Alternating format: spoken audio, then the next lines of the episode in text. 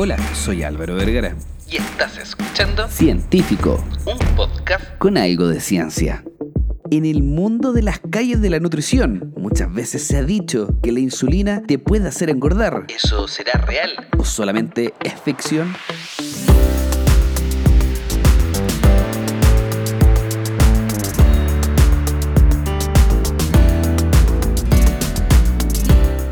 Hoy en día existen algunos movimientos sumamente fuertes y uno de ellos se le podría denominar como el insulinocentrismo, en donde tratan de justificar muchas patologías o enfermedades e incluso la obesidad en base a la insulina, que su elevación constante en el tiempo va a causar sí o sí un aumento de peso y la obesidad.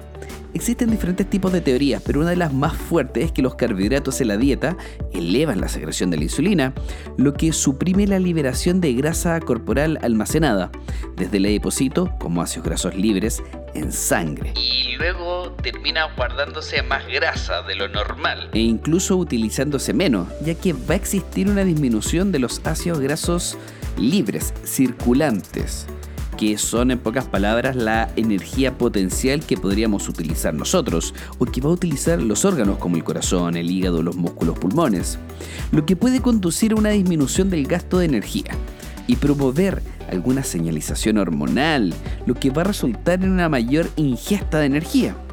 Estamos hablando que la mayoría de las teorías que giran en torno a esto dicen, en pocas palabras, que vamos a dejar de utilizar grasa, se va a dejar de liberar, se va a guardar más y algunas señalizaciones nos van a llevar a comer más de lo normal y todo giraría en torno a la maldita insulina. Pero no suena tan descabellado, creo yo. En base a estas teorías sería sumamente lógico reducir la cantidad de hidratos de carbono que vamos a consumir, mientras se mantiene constantes las variables de calorías y siempre van en reducción y altas tasas de consumo de proteína, debería existir una baja constante en la expresión de la insulina provocando reacciones en cascada que permiten un mayor gasto de energía, una mayor pérdida de grasa y lo mejor de todo, una menor ingesta de calorías, y que algo pasaría, que tendríamos una menor necesidad de comer,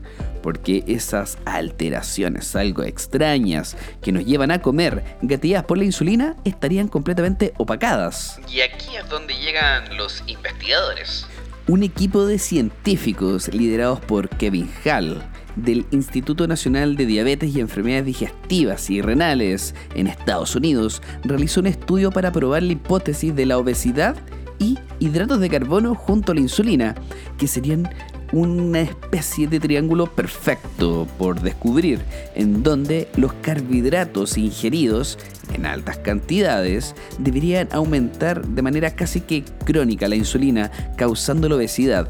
Esta hipótesis de estudio establece que el desarrollo de la obesidad se produce a través del nivel elevado de insulina que ya te había comentado, causado por un exceso del consumo de hidratos de carbono en la dieta, que lleva la grasa al almacenamiento y evita que se oxide como energía. Era increíble porque iban a evaluar absolutamente todos los aspectos que iban a englobar el tema de la insulina. Este grupo de investigadores juntó a 17 participantes masculinos.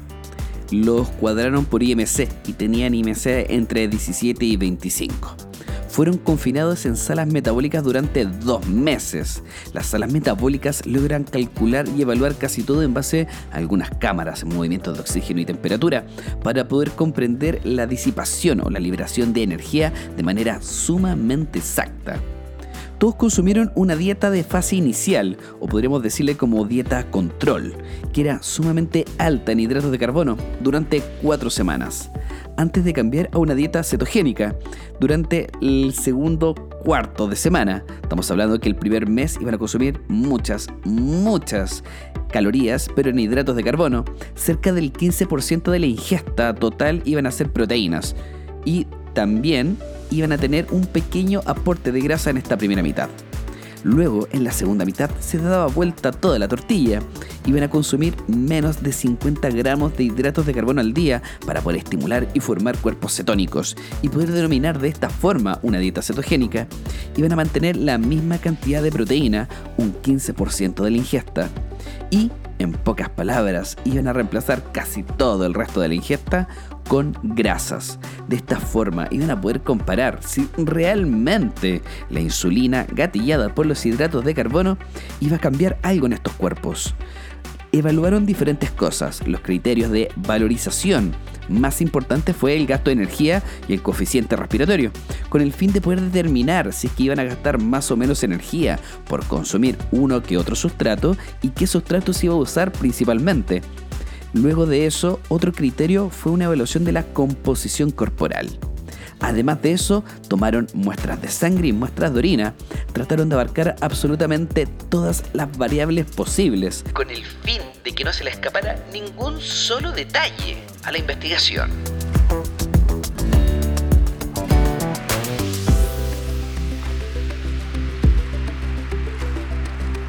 Como si estar encerrado durante dos meses en una sala metabólica especial no fuera suficiente tormento y más encima que te estén tomando muestras de orina constantemente y muestras de sangre, también tenían que hacer otra cosa más.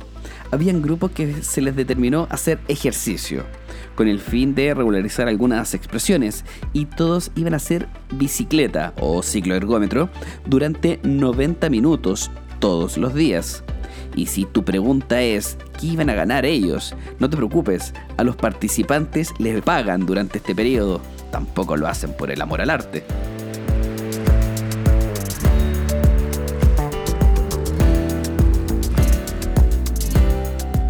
Además de todo esto, la exploración de la composición corporal se iba a realizar con un DEXA, que es una especie de máquina gigante, un escáner que hace absorciometría dual de rayos X y son una de las formas más precisas de medir los cambios de la masa magra, la masa grasa y la densidad ósea. Es un escáner capaz de trabajar en diferentes frecuencias y profundidades para evaluar absolutamente cada aspecto de tu cuerpo. Esto es uno de los métodos junto a la tomografía computarizada o la autopsia más exactos para poder evaluar cada cosa. Eso sí, tienes que estar tranquila al escuchar esto, ya que no cortaron ninguna parte de ninguna persona para evaluar, así que la parte de la autopsia lo podemos dejar de lado, pero sí realizaron un DEXA, una de las máquinas más precisas, con un menos del 3% de error que podría existir de manera teórica, porque pareciera ser que es el gol estándar para poder medir la composición corporal.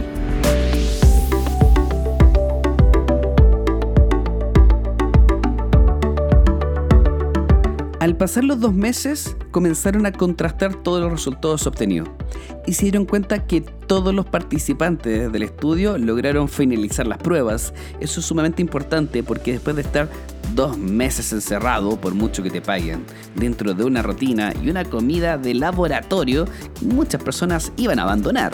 Pero lo entretenido es que todos completaron el estudio. Si bien el gasto de energía aumentó, durante un periodo de 10 días al, aplicar la dieta cetogénica. Y además de eso, la secreción diaria de insulina disminuyó en un 47%. Eso era algo de esperar, netamente porque si no consumimos carbohidratos, que son uno de los principales expresores de la insulina, obviamente iba a bajar. Pero a pesar de generar pequeños cambios de energía que eran medibles, posiblemente no clínicos, pero sí medibles, y iba a bajar la insulina uno debería decir, perfecto, bajó la grasa. Sin embargo, no se vieron cambios significativos en la pérdida de la masa grasa en comparación con el primer periodo, que era consumir muchos hidratos de carbono.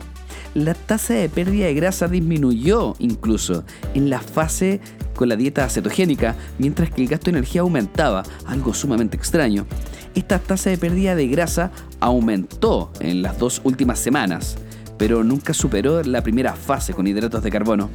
Estos hallazgos indican que no existe ninguna ventaja metabólica cuando estamos hablando de composición corporal, cuando aplicamos una dieta cetogénica sobre una dieta alta en hidratos de carbono.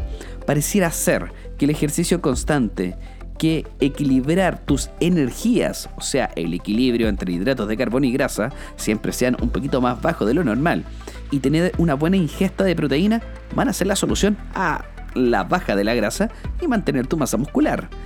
Es simplemente eso. Hoy en día la magia no existe, menos en las dietas cetogénicas o en las dietas muy altas en hidratos de carbono y casi sin nada de grasa.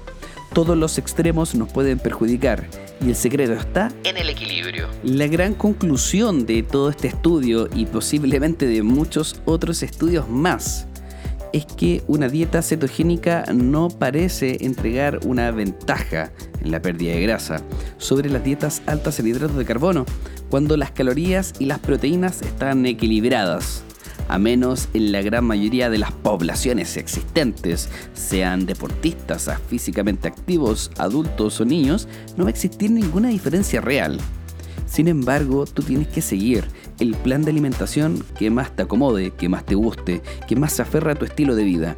Si de repente te gusta comer un poquito más de proteína y grasa, puedes seguir perfectamente una dieta cetogénica, siempre y cuando no afecte mucho tu rendimiento y comportamiento, entendiendo que el cerebro también necesita ciertas cantidades de hidratos de carbono. En el cambio, si te gustan más hidratos de carbono y te gusta consumir menos grasa, puedes hacerlo. Recuerda, todo está en el equilibrio de tu alimentación. Si te gustó este episodio, ya sabes qué hacer. Compártelo en tus redes sociales.